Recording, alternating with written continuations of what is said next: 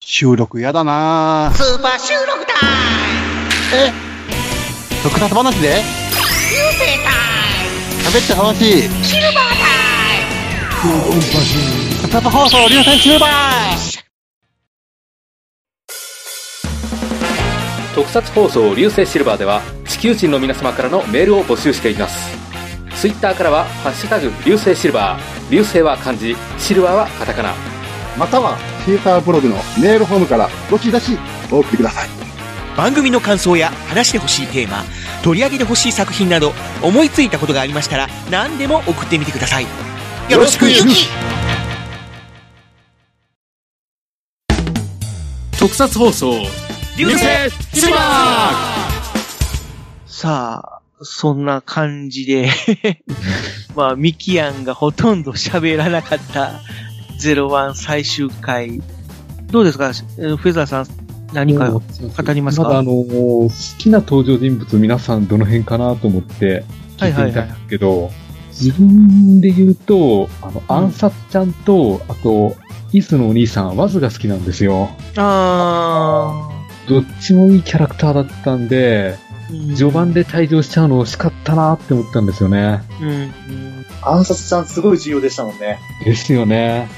人を攻撃できないヒューマンヒーラーに、あの、人を攻撃させるにはどうすればいいかっていう、その結論が、あの、暗殺ちゃんが出来上がった、そうそうそう。になってますし、う。うんん。あれをランニングしちゃったから、あの、まあ、後半ヒューマンギアがどんどん人間に、まあ、盾ついてっていうか、あの、首根っこ掴んでみたいなところも出てきたのかなってちょっと考えるところがあって、うん。それをランニングしたっていうのが、きちょっと、まあ、ヒューマンギアにとっては、まあ、転換期になってるんじゃないかなって、ちょっと個人的に思うところがあってですね、うんはいは僕も暗殺者結構好きなんですよ。ですよね。名前の付け方いい加減な割にいいキャラでしたよね。い。ああ、名前の付け方についても、あのー秘伝ファミリうん。ーの、あのーこれの助、うん。でお父さんがそれを、うん。で、えーこれ、それと来てるから、で、うん、あるとは、じゃあ、何かなっていう、あれなのかなとか、でも、あれではないしなみたいな。うん。あるとだしなみたいな。うん。でも、あるとのあるが、あれなのか。まあ、そこまではちょっと考えたことないですけど。あれ。の人と書いて、あるとなのか。うん。まあまあ、そういうね、ちょっとネーミングに、ちょっとこう、小ネタがあるっていうのも、まあ、え01の特徴かな。アルフに関しては、あの、英語で言うと、うん。 It's there じゃないですか。うん。衛星 there にかけてるんですよ。あー、ゼ、ゼアがそうですか there、あの、まあ、there と一体化するっていう意味で、同じ、んあの、名前を与えたってなんかどっかでインタビューで読んだんですけど、あー、そうか。善と悪じゃないのか。それもあるかもしれないですね。うん。うん、でも、いまあ、いろんな意味があるんでしょうね。その善悪の善のゼアっていう意味もあるし、えー、その、あれのゼアでもあるっていうことなのかもしれないですよね。うん。うん。ゆずきさんはなんか好きなキャラありましたそうですね。やっぱりあの、不破さんがやっぱり一貫して、いはいはいはい。あの、人気あったじゃないですか。うん。で、で、その演者さんも、そのずっと YouTube で振り返りされてたんで、そうでしたもうね。ずっと見てて、やっぱり引き込まれた感じはありますし、好きでしたね。ええ、不破さん役の人、ちょっと仮面ライダー好きすぎでしょ、みたいな。ですね。あでもの好きな人不破の過去が何もないって聞いたとき、ちょっと驚いたんですよね。 はいはいはい。あとは、どうしよう、僕行こうか。僕は、やっぱりちょっと気になったキャラ、もっと活躍してほしかったなという意味でも、あの、ナキ。はいはい。ナキちゃん、ナキちゃんって言っていいのかどうかわかんないけど、ナキは、もっとこう活躍してほしかったなっていう。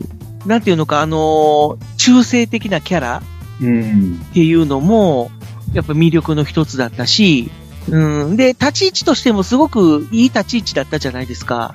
うん。うん。だから、やっぱり仮面ライダーとしてもうちょ っと活躍してほしかったなっていう。う。うんん。もうちょっとなんか、不破さんの脳内に行って、いろいろやり合ってほしかったですね。まあ、それもありますしね。今話しかけるな、みたいな感じでバトルしてほしかった。ああ、面白いですね、それ。あー、そういうことか。なるほどね。ミキヤンはもう全然喋ってないミキヤン。ミキヤン寝てんのかなおー いミキヤーンおーいマジかか回線落ち着いてんのかなそれよりかは、切れ、あ切れては ない。いないじゃん。あ、いや、いてはらない。アイコン4つしか ない。まあ、もうしょうがないです。マジかこうなったら。はい、じゃあ、最後、フェザーノートさん。あ、好きなキャラですかはいはいはい。ああ、まあ、さっき言った通り暗殺ちゃんとわずなんですけど、あ、言ったっけうん、付け加えるんだったら福沢もいいキャラだったなって思うんですよね。あー、不動さんね。うん。あの、の、最終回前で、うんあの、ヒューマギアたちに土下座するシーンあったじゃないですか。はいはいはい。で、あれに倣って、シエスタも一緒に土下座するところが好きなんですよね。あ、してくれるんだって思って。だから、シエスタとしては、最初、福蔵のこと、割とどうしようもない上司だとは思ってたとは思うんですけど、うん。あそこに来て福蔵を信頼し始めたのかなって思って、あの辺ちょっとグッときましたね。もしくは、ツンデレ出れなんですかね。なんだと言って最初から福添さんのことを、まあ、サポートしてたのかなっていうか、まあやっぱり、いや、ヒューマギアっていうのもありますし、ほんで、アルトが、一回このシエスタを復活させたじゃないですか。うんですで。、その時に、私はあなたの秘書ではありませんって、きっぱりと断るっていううん。シーンがあったじゃないですか。うんっていうことは、そこでやっぱり、わ私はもう福添、あのー副社長の秘書ですっていう、なんていうのかな、まあ、ラーニングがされていると言いますか、うんまあ。認識があるという感じだったのかなっていうのがあるから、うん。そういう意味ではもうちょっとこの人しょうがないなと思いつつも、やっぱりずっとついていってたっていうのはそこがあるのかなっていう。うん。うん、この人は本当はいい人だっていうのを最初から見抜いてたのかなっていう。うん。うん。だからこその、あの、何の躊躇もなく土下座ができたっていう。あうん。私も土下座しなきゃみたいな感じじゃなくて、もう率先してやったじゃないですか。ー。うんですねも。う何の躊躇もなく。うん。うん。だからそういう点では、やっぱり、もう本当に、こう、信頼してたのかなっていう。うん。ね。そうですよね。なんかこう、そういう意味では、刃ゆあも、もっと活躍してほしかったなっていう部分があって、あのーなんか、刃ゆあの役の女優さん、名前がちょっと出てこないけども、あ、いいけけたたか。うん池田さんが、なんかの雑誌のインタビューで答えてて、で、それに、やっぱりあの、お仕事5番勝負以降の役に、ちょっとこう、すごく違和感があって、不安やったっていう発言をしてて、で、まあ、それがちょっと、やっぱり残念というか、うん。うん、ああ、やっぱり役者さん的にもよくわかんなかったんやな、あのシーンは、みたいな。ああ。うーん。でも、ゆあさんの辞表はちょっと感動しましたよ。まあ、そうですね。まあ、あの辺は、こう、うまいこと、うん、持っていってくれたかなっていう部分ではあるけども、うんそこまで持っていってようやくつかめたっていう感じかな。うん。うん、それまではかなりやっぱり不安やったみたいな、役者さんとしても不安やったみたいな感じだったから、まあ、役者がそういう気持ちで演じてるんであれば、見てる方も、やっぱそうなっちゃうよなっていう。うん。うん。でもシリーズ最初から女性ライダーがいるっていうのも珍しかったんで、うんまあ、よくやってくれたなとは思い思いましたね。今ね、ちょっとミキアンから電話があるけど、どうしよどどうぞ出てください。う。もしもし俺もう今、ネット切れて、入ってないから。切れちゃっ た。はい。了解です。じゃあ、あとは、やっときます。やりといて。一応、この声、録音に今ちょっと入れてるから、最後になんかじゃあ喋って。何をしゃべるあーじゃあ、いつ、いつについてなんか感想喋ってよ。あ、ゆずちゃんは可愛かっはい、じゃあ最後に、い大きい声で、いずちゃん可愛いって言って締めてくた。ゆだずちさゃい。ん可愛い。はい、ありがとうございました。なんだそりゃ。お疲れ様です。はい、お疲れ様でした。ありはいがとうございます。はい、ということで、イキャンからのメッセージでした。はい。じゃあ、どうしますもっと何か言いたいことあれば、大丈夫ですか言えば、じゃあちょっと皆さんにお聞きしたかったのがあった、あるんですけども、はい。皆さんなんか好きな、この作品通してなんか好きなシーンとか、このセリフグッときたっていうとことかなんかありましたかあー、えっとね、どこだったかな。割と終盤でどっかあったような気がしたな。なんかね、アルトが社員に、社員のことについていろいろ話してるところが割とグッときたんですけどね。あ、うん。もう終盤の、あのー全面戦争始まる寸前のところですかうん、そうそうそう。あー、ぐ、具体的にななんだっけななんか、セリフが出てこなくてあれなんですけども、確かに、ヒューマンギアの気持ちを動かすような感じで語語ってましたよね。うん。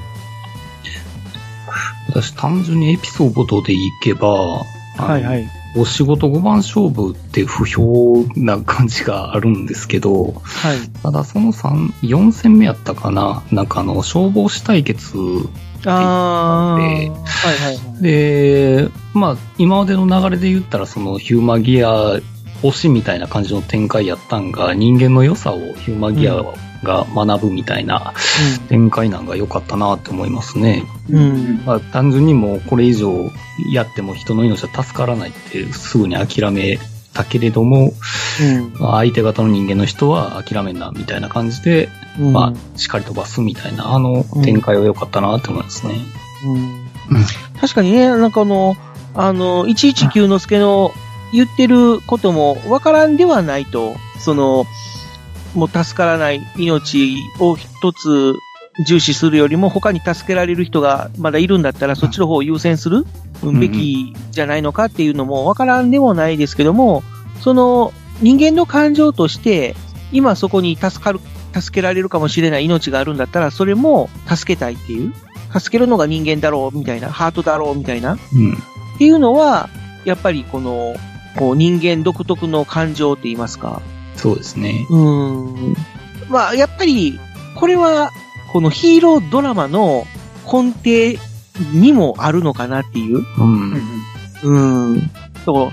たくさんの人を助けるために、一つの命を犠牲にするべきなのか、一つの命を助けるために、大勢の命をどうするのか、みたいな展開になるときは、やっぱり、うーん、結論としてどっちも助けるっていう ところで、やっぱりこの人間の限界を超えるっていうかな。そういうのが描けるのがそういう SF とか特撮とか、まあそういうヒーローものの醍醐味かなっていうのもあるので、うん、この人を超えた力っていうもので、この大勢の命も一人の命も助けるっていう、どっちも助けるっていう、うん。うん、展開っていうのは、こう胸打たれる部分はあるよなっていう。そうですね。うん。他になんかありますかいや、でも、私は、あれなんですよね、あの、ランページバルカに初めてなったシーン、はほうほうほうあそこの、あの、亡きの意志っていうのが、まあ、天津貝の命令を実行しなければいけないっていう、まあ、亡きの意志があ、あるからこそ、あの、天津貝の命令に従わなきゃいけないっていう、まあ、ところだったん、あの、ふわいさむそはそんな感じだったんですけれども、うん。それを跳ねのけて、イズをまず救って、その後に、あの、ヒューマギアをぶっ潰して、その先何がある、夢なんて叶えることがなかった。でも、いつか見つけてるよ。俺が、俺であるために、俺の夢を、そのために俺は戦う。俺のルールで、って、もう、うわーバシンみたいな感じで、じゃないですか。すごい、セリフ全部覚えてる。すげえ。そこから、そこからの、あの、何ページ変身してからの、刃に、あの、お前は道具でいいのかっていうことを悟しながら、あの戦う、あの、オープニング流しながら戦う、あのシーンめちゃめちゃかっけえって思ってですね。ん。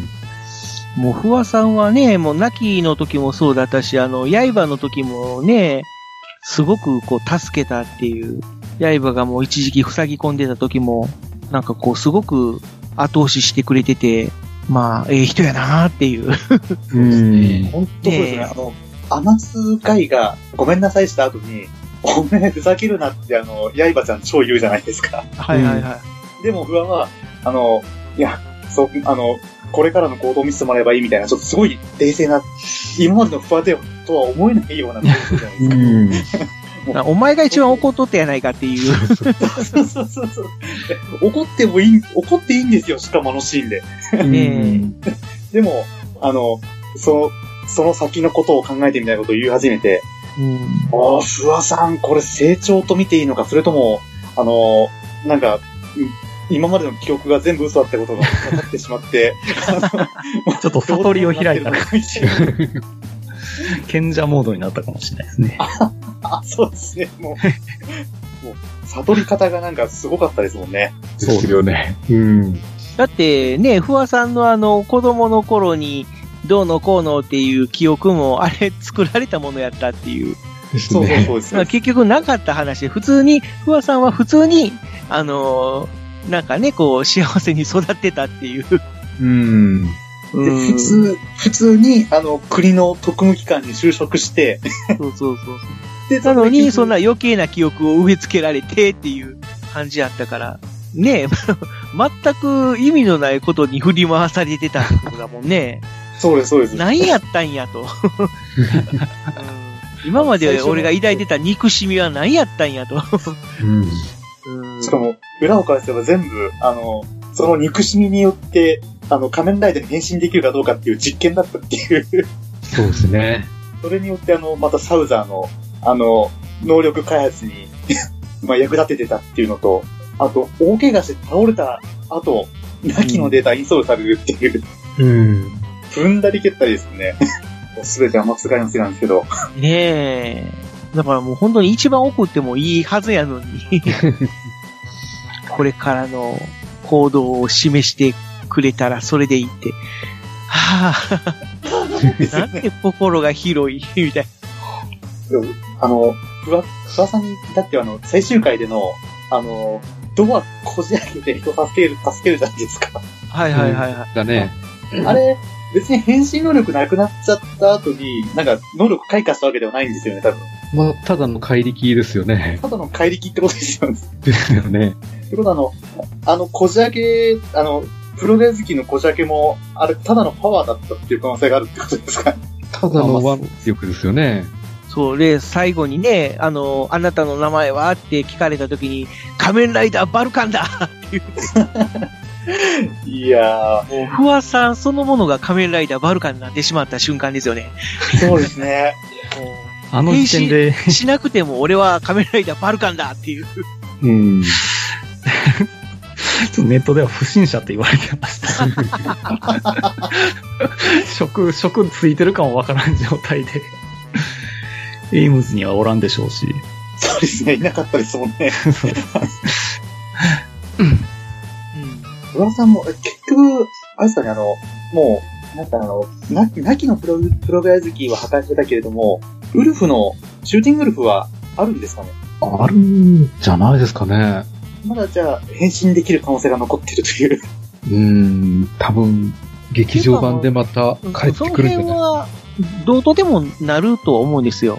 うん。うん。変身、えー能力復活させようと思ったら、なんぼでも変身能力復活させられると思いますし、今までの仮面ライダーだってね、もう一回死んだのに生き返ったりとか、 できなくなったはずなのにまた出てきて変身してたりとか、いくらでもありますもんね。うん。うん。そんなん言い出したらもう、ライダーマンどうなるんやっていう ね話にもなってくるから。そうまあ、まあまあ、やっぱりなんだかんだ言っても、見どころ的なところは、まあ、多々あった作品ではありましたよね。うん。ですね。うーん。だから、えーっと、本当に第1話から、まあ、ちょっと、あるキャラクターが出てきたことによって、すごく話題になりましたもんね。なんか、おそれは筋肉のことそうそうそうそう、ああ。あ金崩壊太郎っていう、ううん。ん、なんかこう、トレンドになったぐらい。ああ、なりましたね。はい。まあ、そういう、ね、スタートをした作品でしたよね。ですね。うん。腹筋崩壊たらもいいシーンでしたもんね。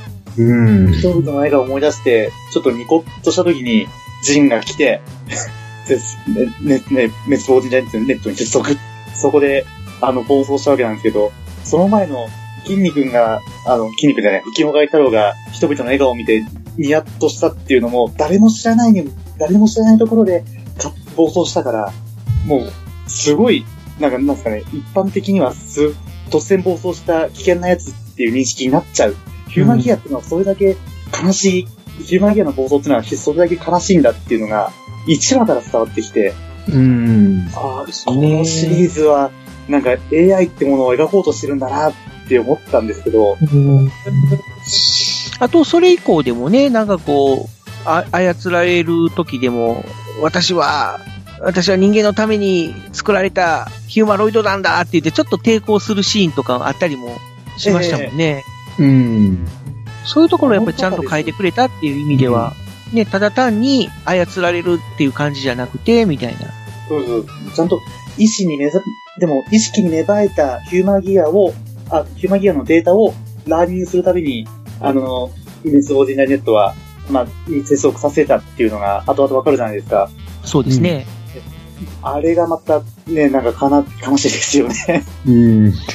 あの、アーク復活させるために、あの、わざわざヒューマンギアの、まあ、なんだろうな、人間と本当のパートナーになりかけてるヒューマンギアの、を破壊させてまでも、あの、アークを復活させようとしてたっていうところで、うん。滅亡時代ネットを、まあ、なんすかね、あの、みん、理由なしに敵とみなさせるために、いろいろシナリオを組んでるんだなっていうのは分かってき、分かってきたんですけれども、結局、なんですかね、ゼロワン最終回迎えると、あの、悪人って、 なんだろうな、甘つがいくらいしかしかいないんじゃないかなっていうぐらい、みんないい人ってなってしまって、うん。あそうですね。すね。ねえ。で、結局、アマツガイも、改心してから、うーん、まあ、 わ悪い人じゃなくなったと言いますか。あ、でも、あのつがいもともと何考えてたかがなんか明確になってないので、ただ本当にザイアの利益のために戦っ、あの、働いてたとしたならば、それはそれで彼の正義ですし、うん。なんとも、なんすかね、だから理 理由がちょっとよくわからないところが多くて、まあ、ちょっとまず、深い社長についてはちょっと、もうちょっと、だから、その、葛藤的な部分を描いてくれてたら、え感情移入もしやすかったかもしれないですよね。もうちょっとその、例えばあの、あのー犬を飼ってたみたいなくだりを、もうちょっと早いうちから見せてくれるとか、え、 ええ、うん、そういうのが、もっとあれば、もしかしたら、あ、なんていうのか、それが伏線になってたのかな、みたいな。うん。うん。うん。あの、犬のサウザーの登場、 いやすごい突然でしたもんね。まあでねす、ね。なんかいきなり相棒が出てきたぞ、みたいな。無理やり感がすごかったですね。ねだから、それが、なんかこう、改心させるために無理やりねじ込んだのかなっていう風にも思えたので、あただその無理やり感っていう意味で言ったら、あの、愛ちゃんの存在って皆さんどう思われますああー。ただ、愛ちゃんがいなかったら、刃も、いや、刃っていうか、あの、不破さんも、刃も、甘すがいも、 ねえ、こう、なんていうのか、立ち直れなかったうん。だろうなという意味では、まあ、すごく重要なポジションではあったんだけども、どうなんでしょうね。ちょっと邪推なんですけど、今回のこのコロナ騒動で5.5話分ぐらい縮ま、困らせたがゆえの何か問題解決のためのなんかツールとしてい入れ込んだんかなとかもちょっと思ってしまったりするんですけど。ああ、確かに。うんなんか造形的にもとりあえず作ってみたって感じですテよね。テプラで貼ってましたもんね、秘伝製う作所。ん。でも、あれがある程度作り、本当に作りたかったヒューマギアってことですよね。あの、うん人間と本当の友達になれるうんヒューマギアを、まあこれから作っていくんだろうなっていう。そうですね。そうですね。でもなんか、愛ちゃんがいなかれいなければ、まあ、不破君に関しては、あの、もう、彼の中で答えは決まってて、うん。後押しも欲しかったんだけれど も、占いして方ヒーマギアは、いや、会わない方がいいよって言われて、うんあの、自分が、あの、親に会いに行こう、行くかどうかすごく迷ってるんだって、アルトに、あの、まあ、とも、アルトは、まあ、歌の中ではアルト君はどうして友達友達とは思ってないってことですもんね。それが喋れないってことは。ですね。で、刃にも言えなくて、一人で悶々してるところで、あの、そこに寄り添ってくれるのが、友達型のヒューマギアっていう、うん。不器用な人の、まあ、にも、まあ、なんですかね、にも友達や、んなんですかね、友達を提供するっていうのが、本当のアルトがやりたかったことなのかなってちょっと思ったんですけれども、まあ、なんですかね、 さようおっしゃってる時にあの、やっつけ感がすごかったんですですよね。けど、もうちょっとなんかあの、最終回近くくらいで、あの、僕、俺が作りたかったのはこういうのなんだ、みたいな感じで出してくれれば、あの、なんか、目的が明確になるかなと思ったんですけど、 ちょっと突然出てきて、あの、もう、みんなの抱えてる悩みを、あの、うん。後押しするだけっていう、うん。こう言ってほしいんだってことを言ってくれてるだけっていう。うん。最後にね、あい、あいちゃんの、その、ヒューマギアバージョンも出てきてくれたらあよかったかもしれないですね。なるほど。うん、これが完成形だ、みたいな。 新作っていう感じでなんか出てきてくれればなんか、一道みょうさんが演じてくれたらよかったのにな、と か。私は愛ちゃん、みたいな形で、一道みょうさんが実際にヒューマギアとして すごいあ演れじてくれた ら、声だけじゃなく て。まあ、そんな感じですかね。そうですね。はい。とじゃあ、だいぶ長々とお話ししてきましたけど、そろそろ締めておきましょうか。はい。ということで、仮面ライダー01感想座談会でした。ありがとうごありざいまがしとうたご。ざいましたあ。。ありがとうございまあしりがとうごた。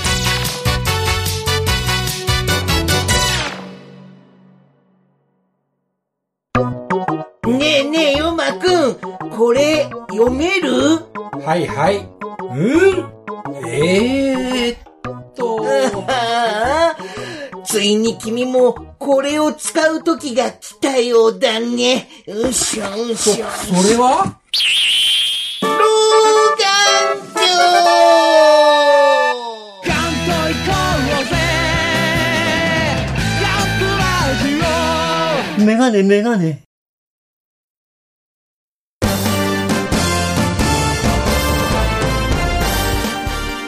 はい、エンディングです。はい、お疲れ様でした。お疲れ様でしたお疲れ様でしたあ、今回も長々と、えー、01の感想座談会をしてきましたけど、結はい構長く話せましたね。うんあっまといあ、まう間でした。た、前後編です かね。うんなんか、まだまだ話せそうな気はするんですけど、まとりあえあ、ずま今あ、回ね、時間的にこの辺にしていきましょうか。うんもしもしだけどもしもし、なんか突然湧いてきたぞ。繋が った。今エンディング撮ってるんですけど。あ、そうなのはい。まあ、いいや、じゃあ最後にドドンパスへって言って終わ って。じゃあ、ドドンパシェーまだまだまだまだまだ早い早い。 うん。じゃあ最後にあの、今日ゲストに来ていただいたお二人に、あの、それぞれ番組の紹介をしていただく、いただきたいと思います。お願いします。じゃあまず、アスラーダさんからお願いします。はい。えー、アンカーで、うすおたの本棚という、えー、仮面ライダーとか、サイバーフォーミュラー、えー、まあ、最近は遊戯王の話とか、えー、興味のあることについて、えー語っております。えー、そういった番組やっておりますので、もしご興味がありましたら、よろしくお願いいたします。アスラーダでした。ありがとうございましたゆずきさん、お願いします。はい。えー、ほろよいセブンというポッドキャストをしております。まあ、相方のポンカンっていう、ちょっと一個下の男性と、会社帰りにスマホで喋りながらっていうものを録音してやってるという、ちょっとよくわからないスタイルの番組でございます。話のテーマは特になく、ただのサラリーマンの愚痴などがいろいろ聞けますので、えー皆さんのストレス解消にお聞きください。ありがとうございます。はい、ありがとうございました。じゃあ改めましてお二人とも本当に今回ゲスト来ていただきましてありがとうございました。ありありがとうございましありがとうご た。ざいました。では今回この辺で締めていこうと思います。えーお相手は私、フェザーノートと、ああ、ちょっとだけミキアンでした。ちょっとだけミキアン。はい、藤もっちと、アスラだと、ゆずきちでした。ありがとうございました。ありがとうございました。ありがとうございましたありがとうございましじゃた。ドドあンパシじー これだけ言いに来ました。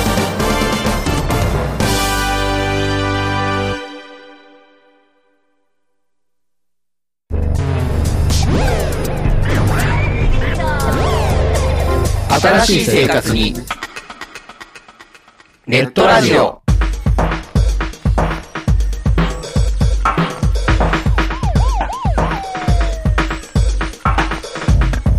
動画配信はパケット食いすぎオリジナルドラマも見切れない。ゲームは集中しすぎちゃうもう少しのんびりな接し方ないかなそんなあなたにネットラジオをどうぞ聞きたい時に聞きたいだけきっとあなたのお気に入りが見つかる新しい生活様式に完全対応。桜川マキシムジャストビッグバットボス黒原遥人千葉文化放送、ひろしと。ネオチラジオオスパフとマグピーがお伝えしました